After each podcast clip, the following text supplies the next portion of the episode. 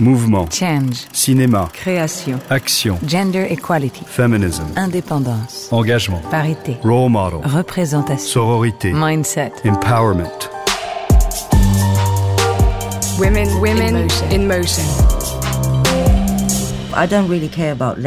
Je ne me préoccupe pas vraiment des étiquettes. Je veux dire que je peux me définir comme photographe car je peux concrètement le prouver. Mais la raison pour laquelle j'ai dit que je me considérais désormais comme une artiste, c'est parce que je revendique un espace de liberté. L'art est pour moi le seul endroit où je ne me sens pas obligée de faire de compromis. C'est comme ça que je perçois l'art. Je me fiche de l'étiquette. Mais en revanche, je veux cet espace. Nous sommes en 2021 et l'égalité femmes-hommes n'est toujours pas d'actualité dans le monde de la culture ou dans celui de la photographie dont nous allons parler aujourd'hui. Je suis Géraldine Saratia et vous écoutez le podcast Women in Motion de Kering. Cela fait maintenant trois ans que Kering s'est allié aux rencontres d'Arles pour décerner le prix Women in Motion pour la photographie. Il est cette année attribué à Liz Johnson Arthur et c'est avec elle que nous avons rendez-vous aujourd'hui pour ce podcast. À 57 ans, cette russo-ghanéenne est célébrée pour l'ensemble de sa carrière et pour son engagement. Pour Liz Johnson Arthur, qui naît en Bulgarie, grandit en Allemagne, élevée par sa mère russe, la photographie est avant tout synonyme de rencontre de l'autre. Ce qui m'intéresse, ce sont les gens, répète-t-elle souvent. Depuis 1991, elle photographie la diaspora africaine et dresse le portrait d'hommes et de femmes noirs qu'elle rencontre aux quatre coins du monde, profitant de reportages qu'elle effectue pour la presse ou tout simplement dans Londres, dans lequel elle vit. Elle les immortalise dans des scènes du quotidien, des fêtes, des parcs, des clubs ou tout simplement dans la rue. Ces images, gardées de longues années dans des boîtes, ont fini par constituer une immense archive, la Black Balloon Archive, projet majeur de Liz Johnson Arthur. Si elle expose régulièrement son travail depuis 2016, elle continue à travailler pour la presse, mode et musicale, et pour des titres tels que ID, The Face ou Harper's Bazaar. Elle a suivi des artistes tels que MIA, Amy Winehouse, The Spice Girls, Mos Def ou encore Lady Gaga. À Arles, cette année, elle présente un tout autre travail centré autour de la déconstruction des masculinités. Cet épisode vous propose aujourd'hui de plonger dans son parcours, mais aussi dans son œuvre, fondamentale dans la représentation des minorités et des personnes noires. Direction Londres et le studio qu'elle occupe depuis 2017. Et pour commencer, je lui ai demandé quelle était sa perception des rencontres d'Arles dans lesquelles elle se rend pour la première fois cette année.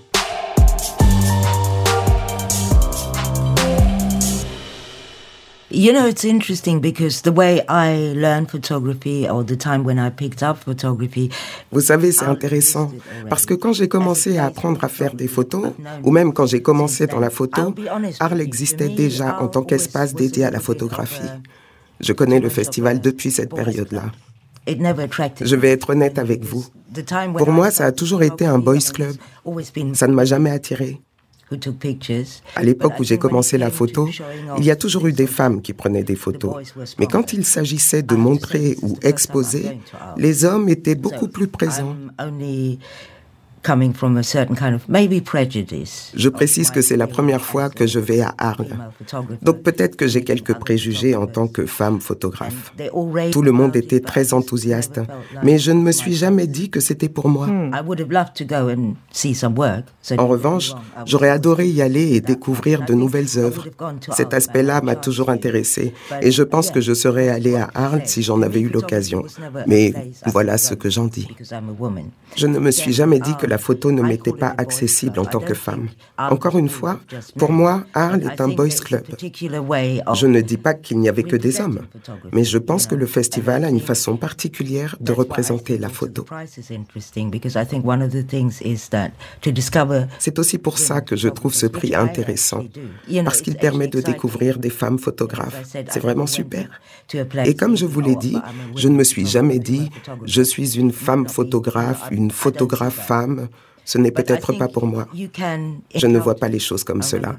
Mais je pense que ça peut arriver. Je me souviens par exemple que la photo de presse était vraiment une industrie masculine. De nos jours, les choses ont changé. Même si en 2021, on ne devrait pas avoir des prix comme ça, ça devrait juste être la norme. hein. Mais je trouve important de mettre les femmes photographes en lumière, vraiment. Le travail que vous exposez à Arles traite des masculinités. Vous avez dit vouloir aborder le sujet du point de vue d'une femme. Pouvez-vous m'en dire un peu plus? You know, you can't talk about men and not mention women. Vous savez, on ne peut pas parler des hommes et ne pas mentionner les femmes, quelle que soit la perspective que vous adoptez. Et je suis une femme, donc je peux en parler. L'exposition m'a invité à montrer quelque chose et j'ai eu envie de créer quelque chose. Je ne voulais pas juste choisir des photos montrant des hommes. Je pense que ce que je voulais était un certain genre de féminité. Et pour moi, cette féminité peut être représentée par n'importe qui. J'ai choisi ces personnes car je trouve qu'elles ont une façon merveilleuse de révéler la féminité. Ce n'est pas la seule féminité qui existe. Mais je pense que si on parle de masculinité, on doit aussi parler de féminité. C'est seulement comme ça que ça marche. Je pense par exemple aux hommes de la scène voguing que vous avez photographiés. L'un d'entre eux vous a dit qu'il lui fallait désapprendre la masculinité pour pouvoir danser comme il le voulait. For me, that was a, a core sentence. Cette phrase a été centrale pour moi quand je l'ai entendue.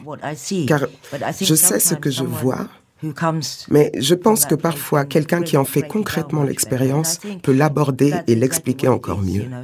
Et c'est exactement ce qui s'est passé. La féminité et la masculinité sont des constructions et certaines de ces constructions doivent être déconstruites.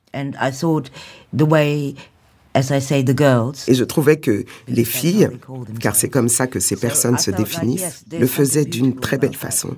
S'emparer soi-même du sujet et le déconstruire. Et ce qui en sort vous appartient. Vous avez expliqué vouloir créer pour eux un safe space, un espace dans lequel on se sent en sécurité. Est-ce une dimension importante de votre travail de créer de tels espaces?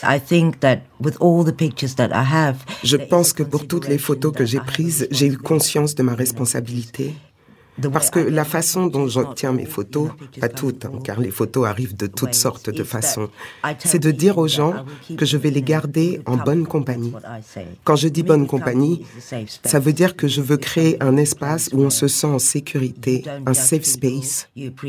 Pour moi, être en bonne compagnie, c'est être dans un endroit où on ne juge pas et on s'accepte les uns les autres. C'est quelque chose que j'essaie de recréer quand j'expose mon travail. J'aime le montrer en mettant l'accent sur l'individualité, mais aussi sur un sentiment de communauté. Et dans ce contexte-là, créer un safe space vient tout naturellement. C'est très simple. Vous savez, j'ai toutes ces photos de personnes qui me font confiance, 30 ans de photos. Et je pense qu'une des choses que vous ne pouvez pas faire sur une si longue durée, c'est de ne pas être en accord avec vos principes moraux. Le travail que je fais dépend de la confiance que m'accordent les gens. Je me dois de placer mon travail dans une forme de safe space.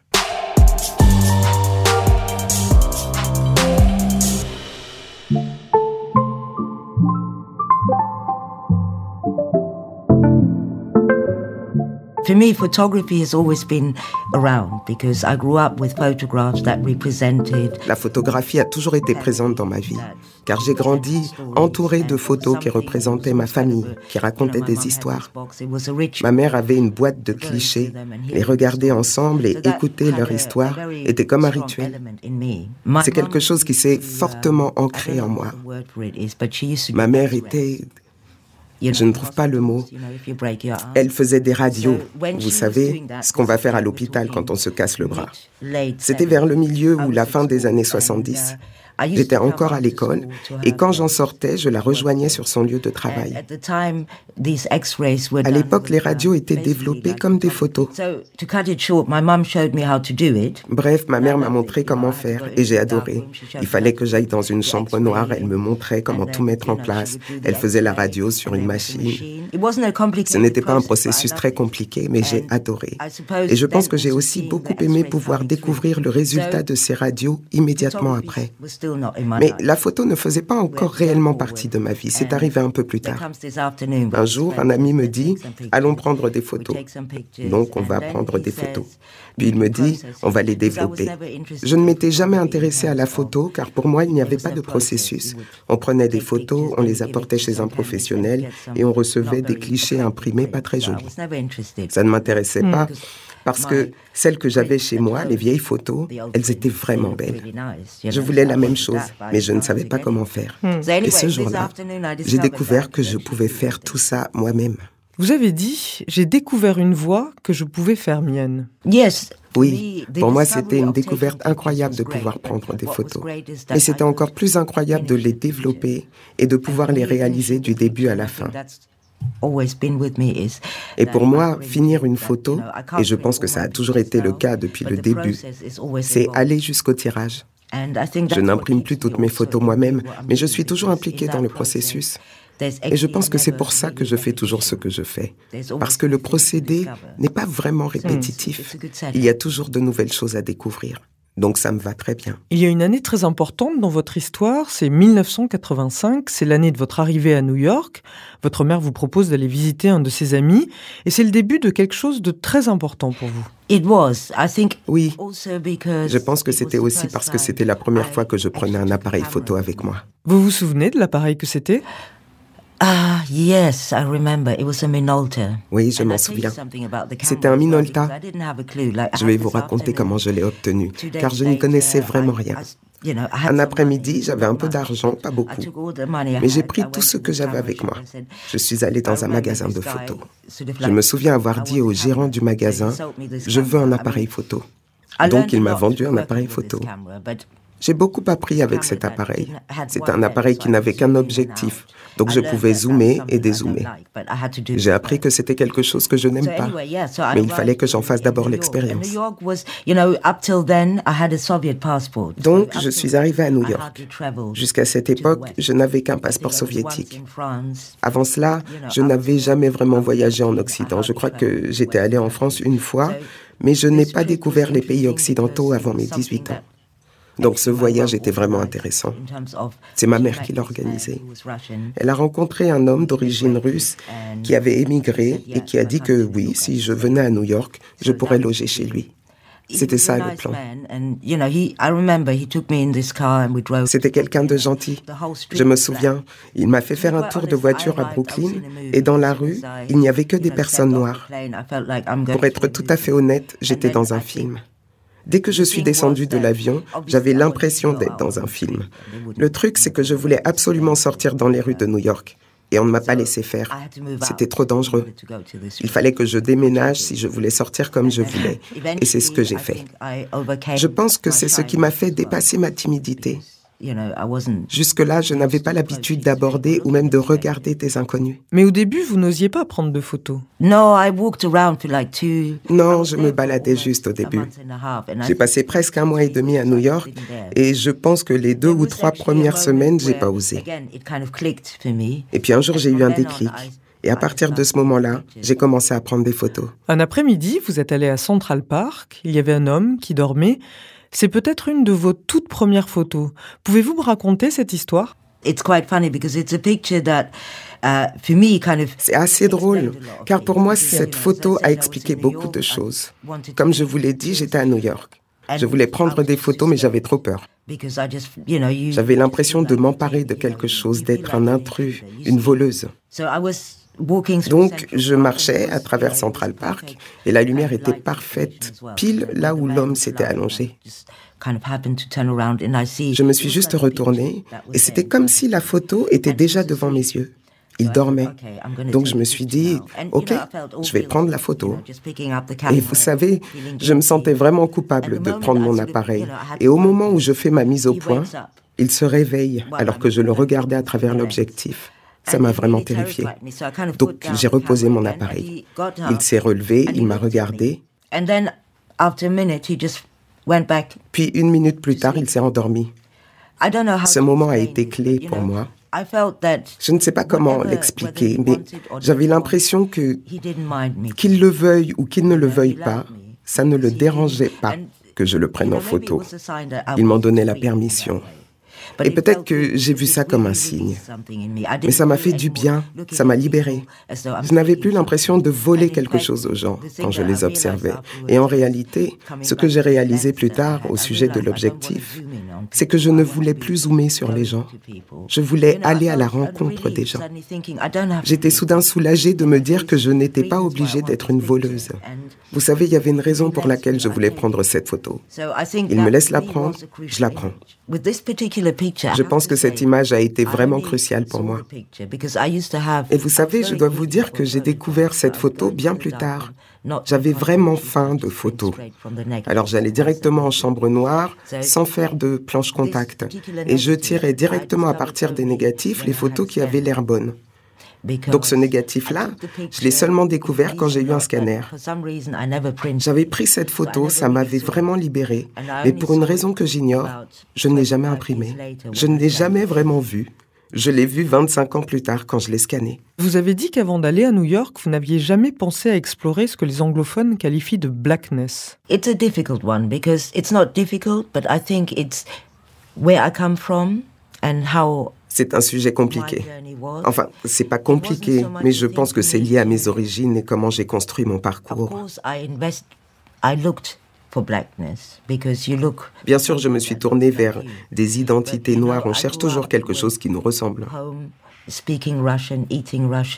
En grandissant à la maison, on parlait russe, on mangeait russe. Avec ma famille, je ne connaissais que mon côté russe. C'est ce qui m'était familier. Chaque personne noire parle de son expérience de sa propre façon, et cette expérience personnelle est elle-même liée à une expérience humaine globale. Je pense que mon travail se rattache à cela. Le fait de déménager à Londres, d'être dans un endroit où ces cultures sont beaucoup plus accessibles, a également beaucoup joué. Je ne connaissais pas forcément tous les tenants et les aboutissants de la culture noire. Mais je ne me suis jamais dit non plus que c'est ce qui ferait de moi une personne noire. Vous savez, je pense que je suis tout ça. Hmm. Je suis cette multitude de choses. Et je veux aussi représenter cette multitude car je pense qu'il est très important de ne pas regarder les personnes noires de façon unidimensionnelle. Après ce voyage à New York, vous êtes rentré en Allemagne, puis vous êtes parti à Londres étudier la photographie. Quelle a été votre première impression de Londres? Avez-vous aimé cette ville à votre arrivée au début des années 90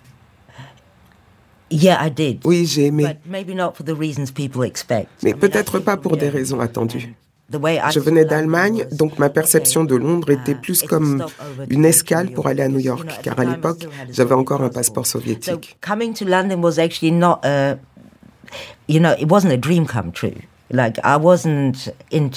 Venir à Londres n'était pas un rêve devenu réalité. Je n'étais pas vraiment attiré par la culture britannique. J'aime le jazz et je savais qu'il y a du jazz là-bas, mais j'étais probablement plus attiré par la culture musicale afro-américaine que par les Beatles. Mais comme je vous l'ai dit, je n'avais jamais vraiment voyagé en Occident.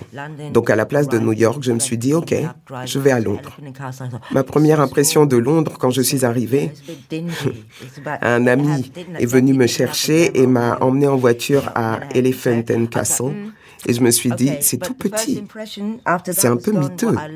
Il n'y avait clairement pas le même glamour qu'à New York, qu'à Manhattan. Donc j'étais mitigée.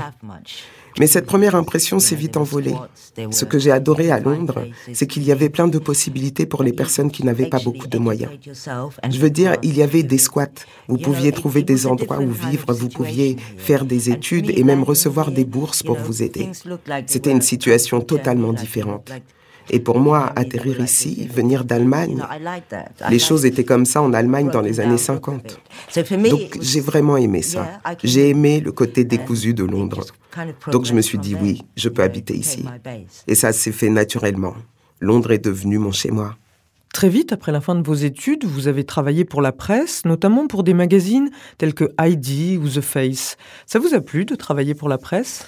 Vous savez, à l'époque, Londres était assez unique à ce niveau-là. C'était très immédiat.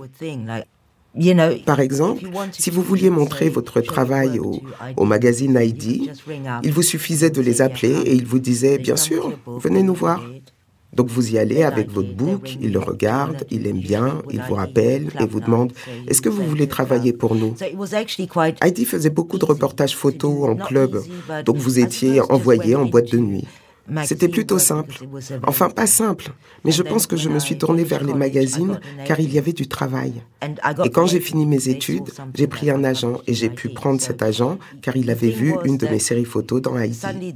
Tout d'un coup, j'avais toutes ces commandes et je ne gagnais pas grand-chose auparavant, donc c'était super de me faire un peu d'argent. Vous avez photographié beaucoup de musiciens, comme MIA par exemple. Ça vous plaisait de documenter la scène musicale? Oui, j'adore la musique. Donc si vous me donnez l'occasion de traîner avec des musiciens, je prends. Pour être honnête, pour moi, ce n'est même pas une question d'aimer leur musique ou non. Je pense que la musique en elle-même je ne joue pas d'instrument, mais je suis intéressée par la musique. Comment elle est créée, toutes ces choses, et, rentrer dans cet univers, c'était incroyable. Et vous savez, il y a des artistes avec qui j'ai passé un après-midi et d'autres avec qui j'ai seulement passé dix minutes. Mais je pense que ça vaut toujours le coup. J'ai travaillé avec MIA pendant plus de dix ans. C'était une super collaboration car je ne savais jamais quand elle allait m'appeler. C'était vraiment très spontané.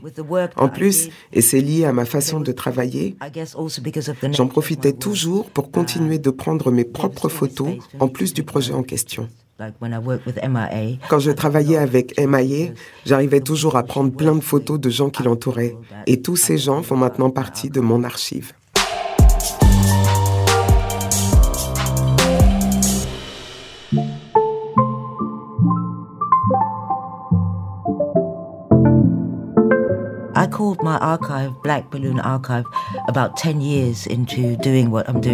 Au bout de dix ans de travail, j'ai choisi l'appellation Black Balloon Archive pour avoir un fil conducteur. Parce que plus je prenais des photos et plus cette archive s'étoffait. J'essayais d'en imprimer le plus possible mais il y en avait de plus en plus. Je n'avais pas besoin d'avoir de raison particulière de prendre des photos, car j'adore ce que je fais. Mais je me suis dit qu'il fallait que j'organise mon travail. Et ça a aussi coïncidé avec l'idée de faire un livre, de commencer à partager ces photos, car c'était une vraie question. Je pense que le fait d'appeler ça une archive, c'est aussi jouer sur les différentes fonctions d'une archive. Elle peut servir à mettre un sujet en valeur, à le conserver, à l'utiliser comme matière de recherche. Je trouve tout ça très intéressant. Ça colle à mon travail, à ma façon de travailler. Ça correspond à tout mon processus. Parce que si je considère mon travail comme une archive, ça veut dire qu'il faut que je puisse toujours y revenir, qu'il faut qu'elle évolue. Je considère mon archive comme une archive vivante à laquelle j'ajoute constamment de la matière. C'est ce que j'aime avec les archives. Ce sont des espaces de mise en valeur. C'est aussi simple que ça. Quiconque décide de constituer une archive doit d'abord regarder attentivement, considérer ce qu'il a. Et rien que cela, c'est déjà suffisant pour moi. Vous avez dit pendant longtemps que vous aviez peur qu'on considère que votre archive ne s'adresse qu'à des personnes noires. Avez-vous encore cette crainte? Vous savez, si vous me demandez qui est mon public, eh bien, vous l'avez en face de vous. Mon public, c'est les personnes que je prends en photo car c'est avant tout eux que je prends en considération. Quand je prends une photo, quand je demande à quelqu'un si je peux le prendre en photo, je veux qu'il soit bien représenté. Et mon propre ressenti sur la situation peut aider à bien le représenter. Et tout le monde est le bienvenu. Il n'y a pas de restriction. Tout le monde peut découvrir mon travail et sentir une connexion avec mes photos. Mais je pense que je fais ce que je fais avant tout pour que les gens puissent se voir. Mais comme je l'ai dit, tout le monde est invité. Je n'impose aucune restriction. Tout ce que je veux, c'est représenter une chose qui existe, qui est visible aux yeux de tous, mais qui, pour certaines raisons, n'est pas perçue ou représentée comme moi je pense qu'elle devrait l'être.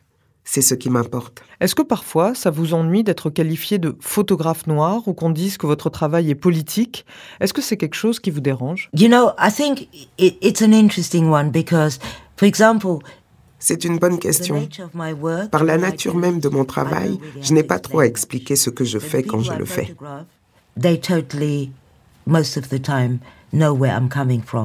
Les gens que je prends en photo comprennent tout de suite ma démarche et décident s'ils veulent y participer ou non. Donc, ce n'est pas quelque chose que j'ai besoin d'expliquer. Quand j'ai commencé à montrer mon travail, j'ai eu beaucoup de questions sur ce sujet. Et je pense qu'une des difficultés quand on veut parler de mon travail ou écrire dessus, c'est qu'il faut le contextualiser. Certaines photos existent sans contexte. Quand les gens regardent mes photos, ils perçoivent tout de suite le premier élément de contexte. Toutes les personnes représentées sont noires.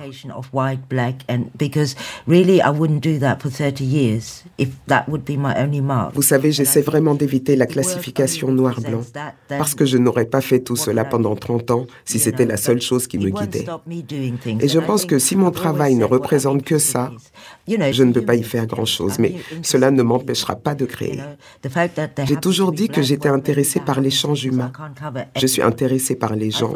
Et le fait que ces gens soient pour la plupart noirs, eh bien, peut-être que c'est juste parce que je ne peux pas représenter tout le monde.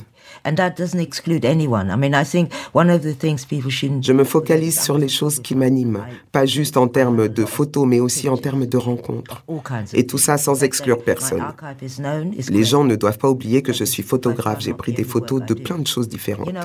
C'est formidable que mon archive soit connue, mais mon travail ne se résume pas à ça, loin de là. Que mon travail soit politique ou non, vous savez, je suis le contraire d'une politicienne.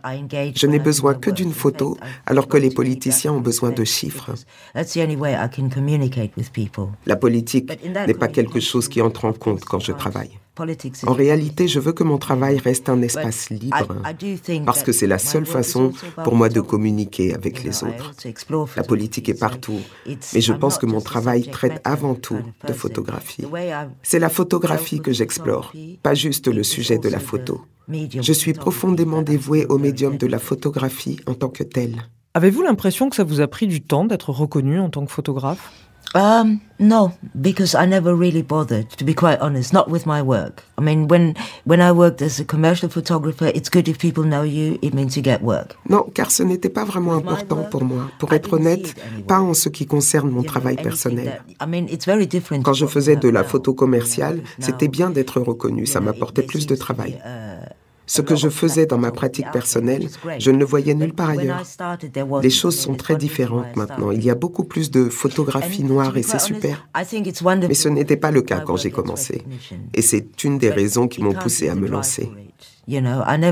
Pour être honnête, je trouve ça formidable. Mon travail est reconnu, mais ce n'est pas ma motivation principale. Ce qui me motive, c'est de voir jusqu'où je peux aller dans la collecte de matière, dans la représentation de ces personnes. Et en 30 ans, on apprend à travailler de la façon qui nous convient le mieux. J'ai appris à travailler quand c'est nécessaire avec très peu de moyens, très peu de soutien. Si j'ai deux pellicules, je vais utiliser ces deux pellicules pour avoir autant de matière que possible. C'est comme ça que je travaille. Je n'ai pas l'habitude de travailler sous le feu des projecteurs. Et je pense que ça ne collerait pas avec ce que je fais. Je trouve ça formidable que les gens connaissent mon travail, mais ça me va très bien de rester en arrière-plan. Je pense que la photo elle-même doit occuper le devant de la scène. Vous avez dit que votre identité ou vos identités n'ont jamais été une contrainte pour vous, que le fait d'être une personne non blanche a été une façon d'ouvrir et d'explorer de nouvelles voies. Vous avez également dit que votre travail contribue à élargir le concept de normalité. Pensez-vous que ce soit un point important? It's yes, because it's so simple. Oui, ça l'est, parce que c'est tellement simple. C'est très facile de penser que la normalité est un droit, parce que la norme est l'instrument de mesure. C'est comme ça que je perçois ce qui est considéré comme normal. Je ne dirais pas en revanche que je n'ai jamais senti que certaines portes m'étaient fermées. Mon éducation a fait que ce n'était jamais simple de donner une réponse claire quand on me demandait qui j'étais. J'ai grandi avec ça, vous savez. Alors pour moi, le fait d'avoir plusieurs identités est quelque chose de très naturel. Mais je dois aussi dire que j'ai eu de la chance. Je pense que d'autres personnes dans ma situation ont eu des expériences très différentes. Donc je ne dis pas que c'est normal, mais j'ai toujours ressenti que le normal me concernait tout autant que vous ou qui que ce soit d'autre. Le but est de rendre la norme et la normalité plus inclusive It's the only way. You know, I think, you know, C'est la seule voie possible. seem to get away from norms. On ne peut pas échapper à la norme, Yes, we have to learn to mais il faut qu'on apprenne à en élargir la définition. C'est la fin de cet épisode, j'espère qu'il vous aura plu, qu'il vous aura donné envie de réagir, d'échanger et de partager. N'hésitez pas à nous suivre et à nous écrire sur les réseaux sociaux de Kering sous le hashtag Women in Motion ou sur le site www.kering.com pour en apprendre davantage sur le programme Women in Motion. On se donne bientôt rendez-vous pour de prochains épisodes autour de ces femmes, actrices du changement.